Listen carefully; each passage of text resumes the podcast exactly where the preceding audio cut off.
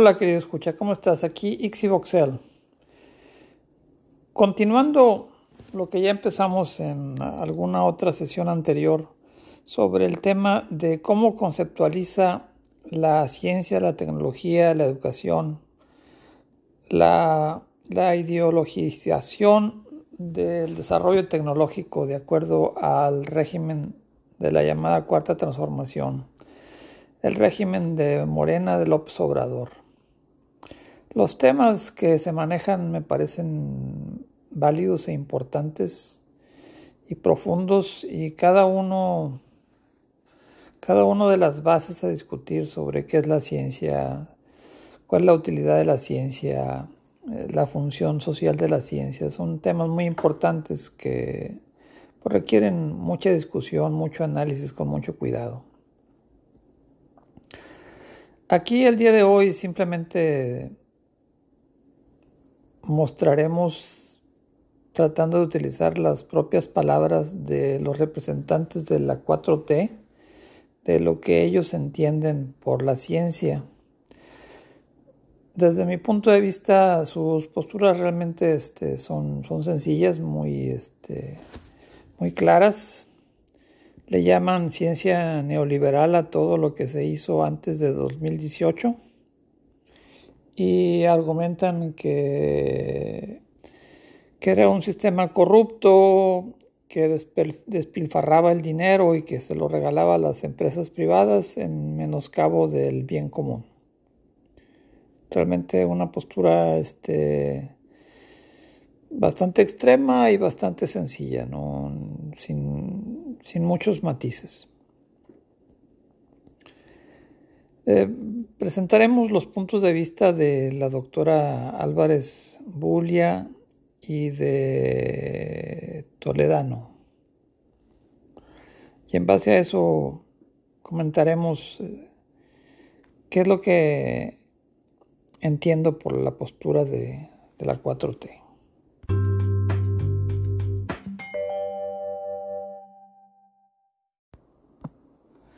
María Elena Álvarez Bulia Roses viene de una familia de científicos. Es una bióloga y administradora pública especializada en botánica, ecología evolutiva y biología del desarrollo. Es una profesora investigadora de tiempo completo del Instituto de Ecología y del Centro de Ciencias de la Complejidad de la Universidad Nacional Autónoma de México y es una investigadora respetada y establecida. En el 2017 recibió el Premio Nacional de Ciencias y Artes por parte de Enrique Peña Nieto en la categoría de Ciencias Físico-Matemáticas y Naturales y es una activista antitransgénicos muy activa. De hecho, ha fundado una asociación de científicos, eh, de activistas sociales y tiene una visión de acuerdo a estas ideas. Tras la victoria de Andrés Manuel López Obrador en las elecciones federales del 2018, fue nombrada directora del Consejo Nacional de Ciencia y Tecnología. Y su labor a cargo del CONACYT ha sido objeto de diversas críticas y controversias.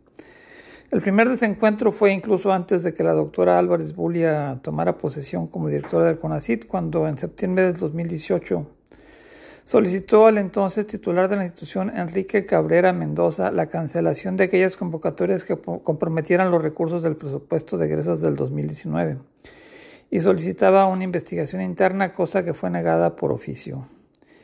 Y en realidad, una vez que tomó el cargo, este, su, su actuar ha sido de la misma manera autocrático por imposición. Ya no se hace nada por convocatoria, sino por asignación directa, este, aparentemente con nepotismos. Posteriormente, ya con la doctora Álvarez Bulli en la dirección, se anunció que se impulsaría una estrategia de centralizar las decisiones para evitar la corrupción.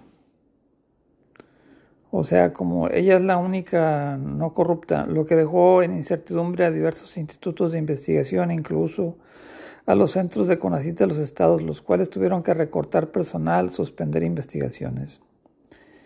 Dentro de la cascada de iniciativas que se recibieron en el Congreso sobresale la que desaparece al Consejo Nacional de Ciencia y Tecnología para crear en su lugar el CONACTI, el Consejo Nacional de Humanidades, Ciencia, Tecnología e Innovación, que fue aprobada por los diputados de Morena para entregar apoyos directos a personas becarias, humanistas, científicos, tecnólogos e innovadores. Es decir, este, se desmantela toda la institucionalidad y todo se va a hacer directamente por asignación directa del el director de CONACIT y de los ministros de las secretarías de Estado, incluyendo la Sedena. Se elimina la meta presupuestal del 1% del PIB nacional en la materia de ciencias y tecnología y la asignación progresiva de una inversión progresiva en el ramo de tecnología. De acuerdo a los propios documentos de, del CONACIT o lo que antes era el CONACIT, la iniciativa garantiza el derecho humano a la ciencia, fortalece al Consejo Nacional de Ciencia y Tecnología como el Consejo Nacional de Humanidades, Ciencia y Tecnología no restringe la libertad de investigación y promueve el incremento del financiamiento público de manera progresiva y sin regresiones. Apoya la pluralidad, existencia y respeto de nuestras culturas milenarias y hace del conocimiento un bien común. Aunque hay un consenso de que sí es necesario contar con una ley en la materia de ciencias, las nuevas reglas para los integrantes del Sistema Nacional de Investigadores, el SNI, no son muy claras antes se contaba con parámetros de producción científica, pero ahora, se va a utilizar el criterio de pluralidad epistemológica, lo cual no se entiende qué es en términos concretos de qué es lo que puede hacer un investigador para ser pluralmente epistemológicamente correcto. En una columna del periódico La Jornada, Francisco López Barcenas explica que la pluralidad epistémica no es otra cosa que el reconocimiento de que en la producción de conocimiento existen más de una racionalidad y formas de hacerlo, como el conocimiento de los pueblos indígenas, que obedece a su propia cosmovisión. María Elena Álvarez Bulia Roses sostiene que el mencionado mecanismo de evaluar de acuerdo a la pluralidad epistemológica tiene por, objeto garantizar el ejercicio efectivo de la ciencia con base en el rigor y la pluralidad epistemológica, y que ella se precisa de acuerdo a una función social y los principios y fines de la política de Estado.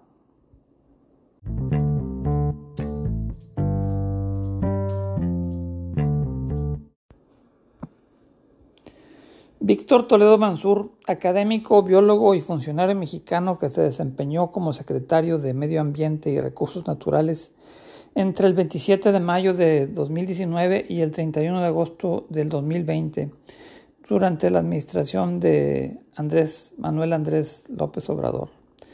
Víctor Manuel Toledo Mansur renunció a la titularidad de la Secretaría de Medio Ambiente y Recursos Naturales, Semarnat, luego de que se filtró un, audio donde hacía críticas al gobierno de López Obrador. Pero ahorita vamos a hablar de lo que Toledo Mansur nos comenta acerca de la percepción de la 4T sobre la ciencia. En una serie de artículos en la jornada en agosto del 2019, Toledo Mansur argumenta que los científicos que se oponen al gobierno de la Cuarta Transformación defienden un estilo de hacer ciencia que ya no tiene sentido frente a la situación de emergencia que se vive en el mundo entero. Dice Toledo, cito textualmente, hoy requerimos con urgencia de otra ciencia y tecnología capaz de remontar tanto la mayor desigualdad social de toda la historia como la mayor amenaza al equilibrio ecológico del planeta. Ello cuestiona falsas ideas como que más ciencia es sinónimo de progreso y deja sin sustento un dogma mayor, que el trabajo de los investigadores es por definición moralmente bueno. Desde esta mitología los científicos quedan automáticamente bendecidos y convertidos en seres que realizan actividades inmaculadas. Pero ¿qué ha sucedido en México? Partamos de que la etapa contemporánea de la ciencia en el país lleva casi cinco décadas, considerando como evento clave la fundación del CONACIT en 1971. En este periodo la investigación científica y tecnológica se expandió notablemente en número de instituciones, investigadores, becarios, infraestructura y presupuesto. Sin embargo, el porcentaje de mexicanos viviendo en pobreza y pobreza extrema se incrementó y el equilibrio ecológico y la calidad ambiental del país sufrió un dramático deterioro. La curva de crecimiento en ciencia y tecnología, 95% del cual se realiza en instituciones públicas, contrasta con la pérdida de bienestar de los mexicanos y el deterioro de su entorno natural y ambiental. Toledo menciona la agroindustria como ejemplo de incompatibilidad de la investigación con el entorno social, cultural y ambiental de las áreas rurales, en menoscabo del sector campesino, sus saberes ancestrales y sus prácticas exitosas de pequeña escala. Según Toledo, el establecimiento científico mexicano ignoró o soslayó el papel jugado por las culturas mesoamericanas que han interactuado con el universo natural por cerca de 7.000 años. Señala Toledo que la industria mexicana se ha tornado en maquiladora de desarrollos tecnológicos foráneos. Como irracionalidad extrema menciona el caso del gran telescopio milimétrico, el más grande de su tipo en el mundo que se construyó durante 19 años a un costo de 4 mil millones de pesos, ubicado en una región rodeada de pobreza y recientemente de violencia, a tal punto que el acceso ha quedado reducido por inseguridad. Critica como una ciencia anómala el esfuerzo de biotecnólogos de la UNAM y del Instituto Politécnico Nacional para introducir cultivos transgénicos de maíz y soya al territorio mexicano, que hoy por hoy la tecnología de transgénicos es la tecnología agrícola de mayor riesgo para la salud ambiental y humana, altamente contaminante genética y química por el herbicida que la acompaña y causante de la mayor destrucción de la biodiversidad en el mundo.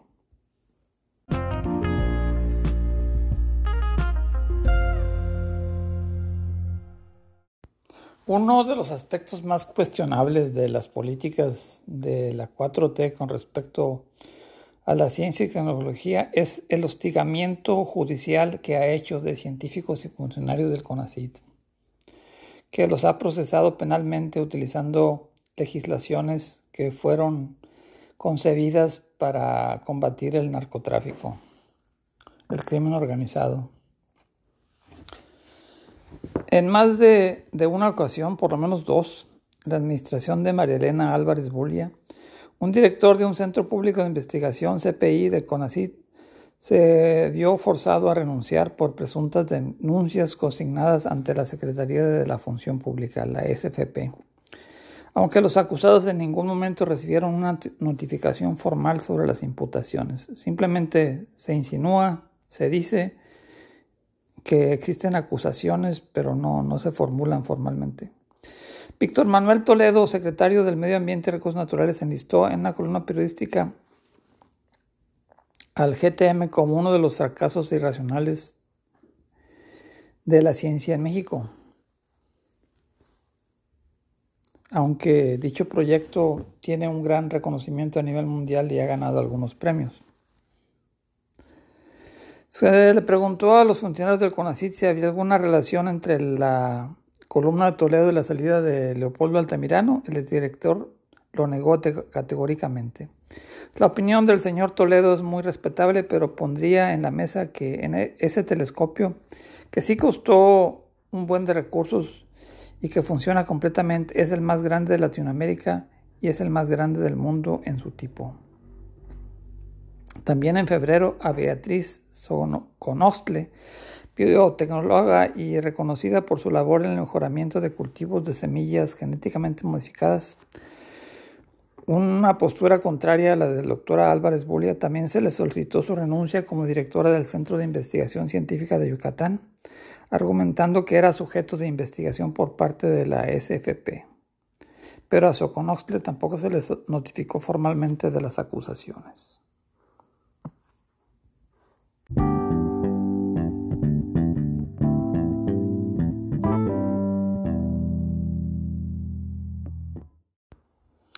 Aunque las inquietudes de los científicos y funcionarios de la 4T son válidas, su manera de actuar ha sido también autocrática y llena de chicanería, poco democrática. Pero los temas de fondo no es tan fácil decidir si está bien o está mal. Ahí te lo dejo, compañero, para que lo investigues.